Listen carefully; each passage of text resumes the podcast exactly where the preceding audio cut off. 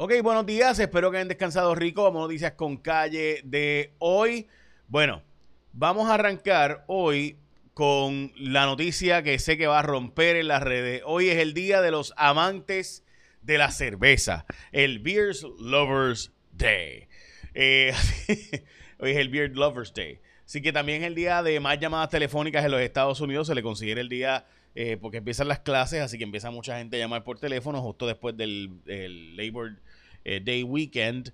Eh, así que por eso es el teléfono, el día del teléfono, o Telephone Tuesday. También el día de la independencia de Brasil es el día del salami. Y también es el día de apreciar a tu médico, a tu técnico, al terapista, etcétera. O sea, si tú eres un paciente, hoy es un buen día para eh, ser cool con tu médico, etcétera, etcétera. Ok, dicho eso, eh, tenemos una escasez de médicos y siguen yéndose. Ahora no solo eso, sino que los técnicos también. Un reportaje hoy importante del vocero sobre eso, pero sin pausa precisamente. Es la portada del periódico El Vocero, el éxodo de hospitales. Ahora no solamente los hospitales están yendo los médicos, sino también están buscando técnicos. Los otros días estaba viendo que a una mujer puertorriqueña, una técnico, eh, le estaban ofreciendo y una enfermera 10 mil dólares semanales por un tiempo, ¿verdad? No tan largo, pero ciertamente en Oregon eh, le estaban ofreciendo un dineral en lo que pasaba un, ¿verdad? un momento de crisis, así que estaban buscando enfermeras por todos lados y técnicos eh, y terapistas, etcétera. 10 mil dólares semanales, gente. O sea, lo que se ganan algunos de ellos en un año. Eh, literal, en, un, en, una semana. O sea, en dos semanas cubría lo que ganabas en un año completo. Muchos enfermeros y enfermeras en Puerto Rico están cobrando cerca de 1.600 dólares mensuales y incluso, e incluso, perdón, no le dan plan médico, aunque usted no lo crea. Eso pasa, lo sé porque lo hemos trabajado personalmente. Bueno, alcaldes se quedan cortos de pruebas, dicen que no hay pruebas suficientes en Puerto Rico. Eh, también el lío este del voleibol, que voy a hablar ahora de eso. Y en agosto se establece récord de muertes eh, por el tema del COVID-19. Son las portadas de primera hora y el nuevo día. Luma ha pedido aumentar la luz porque se va mucho la luz. Es decir, están pidiendo un aumento sustancial de 4 centavos kilovatio hora en esta factura ahora porque como hubo tantos apagones no han podido facturar lo que necesitan para recobrar los costos. Así que por eso están pidiendo, aunque usted no lo crea, un aumento de la luz porque no dan suficiente servicio. O sea, todo lo contrario, ¿verdad? Uno esperaría que te bajen el costo de la luz porque no hay suficiente luz, porque se va la luz. Pues no, al revés, están planteando, espérate, es que como ha habido tantos apagones, no puedo recobrar lo suficiente y necesito cobrar más para poder recobrar el dinero de los costos fijos, pero no te doy el servicio lo suficiente. O sea, me llevo la luz y por eso no puedo cobrar lo suficiente, así que tengo que subirte la que te doy, aunque sea menos. Santo Padre. Así como usted lo oye. No estoy exagerando, los documentos están en jfonseca.com y mi aplicación por si lo quieres bajar. Bueno, la Autoridad de Energía Eléctrica confirmó ayer un relevo de carga en la noche que dejó a cerca de 100 mil eh, abonados sin energía eléctrica, o significa cerca de 300 mil personas sin servicio eléctrico en Puerto Rico.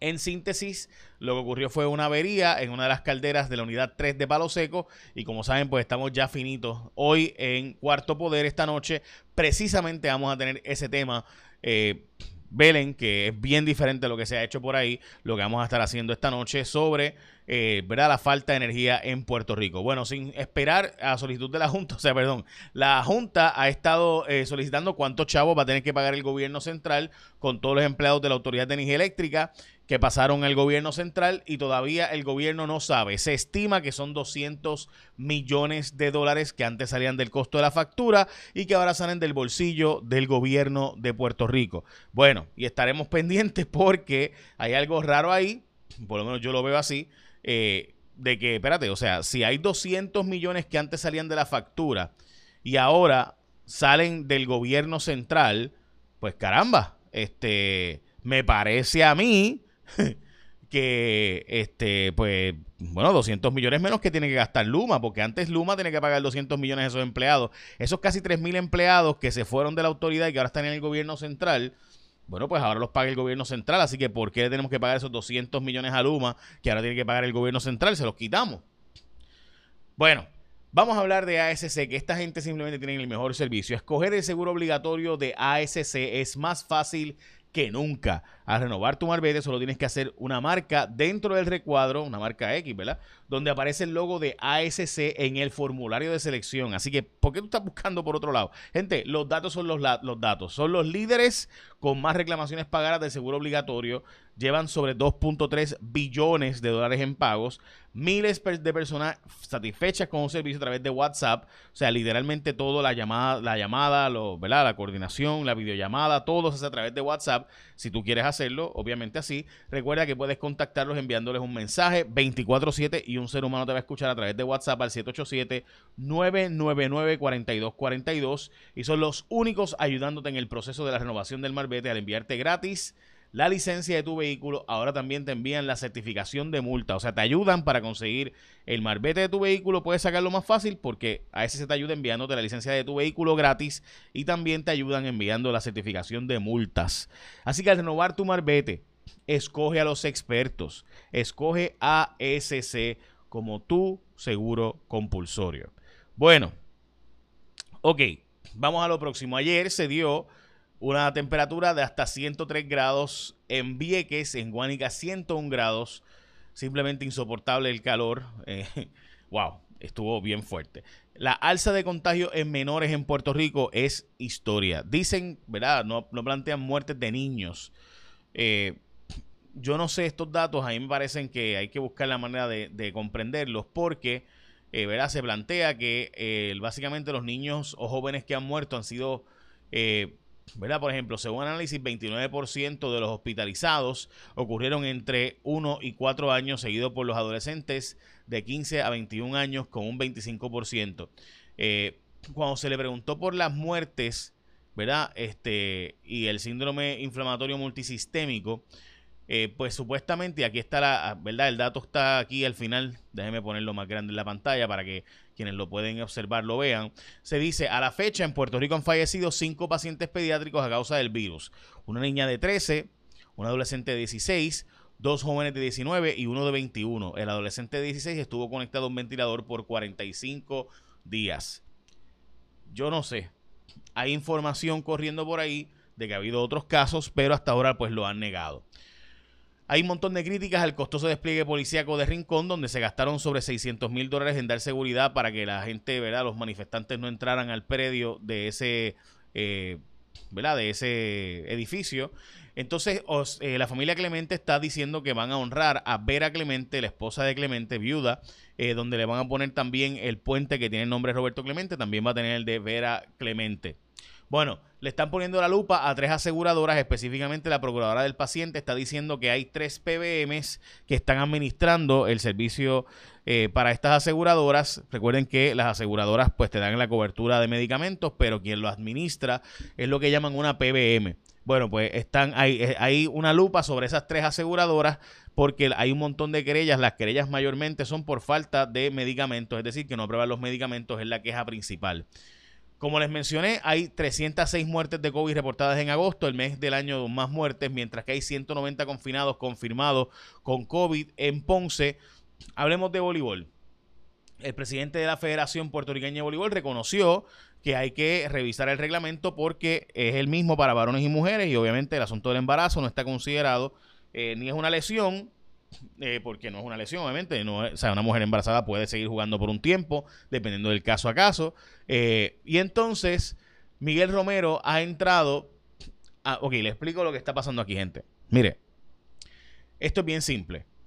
Hay una regla que dice que cuando son las jugadoras extranjeras, las refuerzos, ¿qué significa eso? Pues las jugadoras buenas que traen de fuera porque obviamente para mantener un, eh, que un nivel de competitividad en la, en la, liga que sea más alto.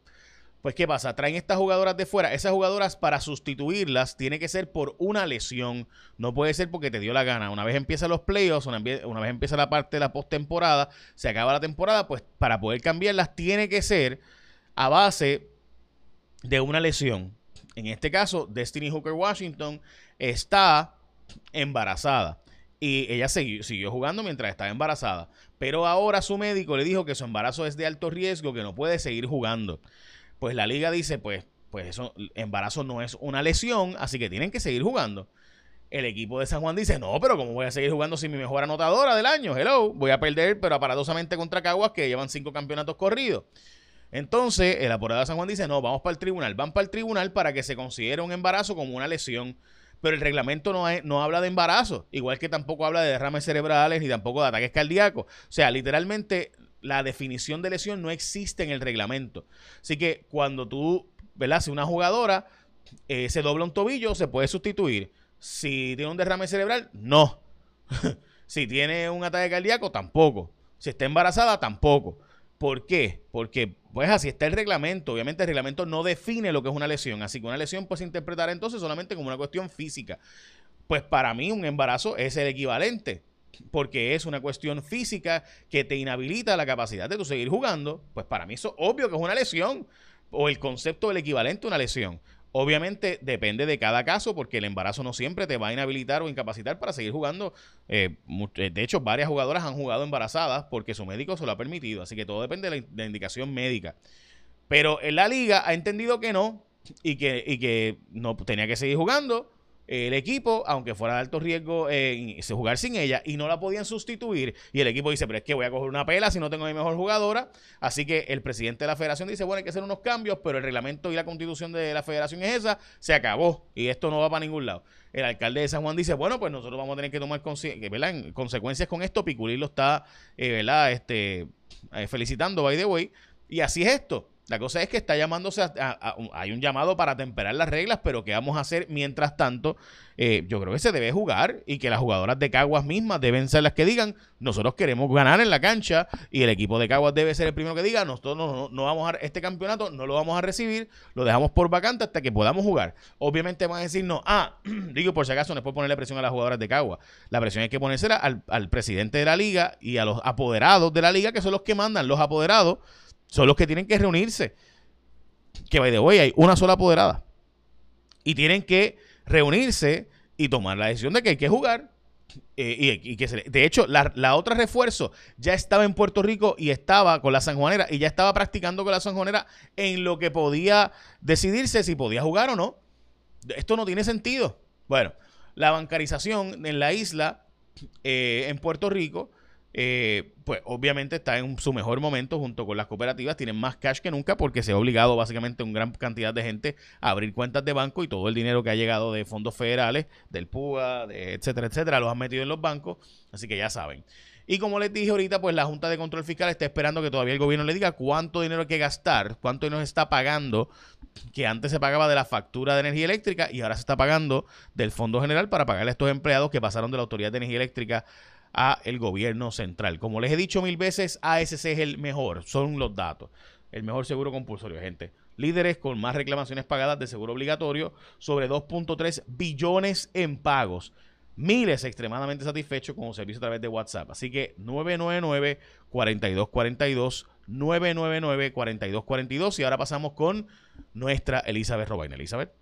Saludos amigos de Noticias con Calle, feliz martes, muchos hoy iniciando semana, las condiciones del tiempo variables, buenos momentos de sol, bajas concentraciones de polvo del Sahara y los aguaceros típicos por los efectos locales sobre la montaña oeste y hacia el suroeste porque el viento continúa hoy soplando del este-noreste, ese riesgo de precipitación de hasta un 50%, será un día caluroso con máximas de 90 y hasta 93 grados, índices de calor por ese factor humedad de 100 a 107, manténgase hidratado y también el oleaje está peligroso una marejada del norte llegando provocado por el huracán Larry. Así que las olas están de 7 pies a 8 pies en ocasiones en aguas abiertas del Atlántico, también en el pasaje de la Negada, donde se mantiene una advertencia para operadores de embarcaciones pequeñas hasta el jueves. En aguas del Mar Caribe, olas de 4 a 5 pies. También tenemos un alto riesgo de corrientes submarinas en la costa norte, así que mucha precaución a los bañistas. A largo plazo se mantiene este tiempo típico con las lluvias de los efectos locales en las tardes, interior oeste y ya desde mañana mañana hacia el noroeste porque cambia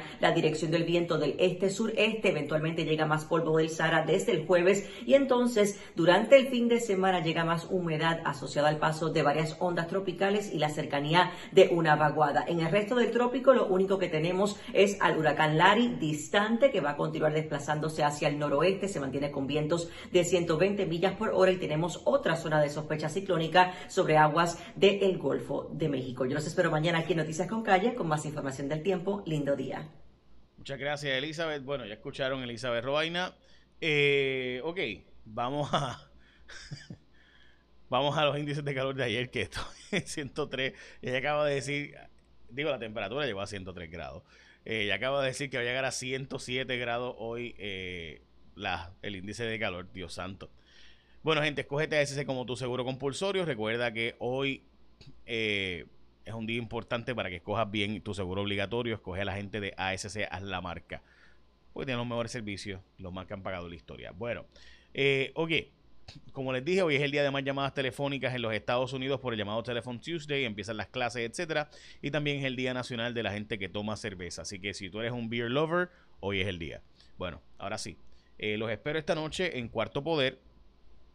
Esta noche tenemos eh, el estreno de Estefanía eh, Soto Torres, nuestra Miss Puerto Rico todavía, va a ser la investigadora hoy eh, de una de las historias.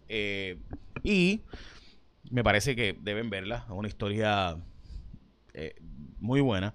Y también el gobierno de Puerto Rico, o sea, es un mundo del silencio. ¿Y por qué se, a tanto silencio en un mundo de tanto ruido?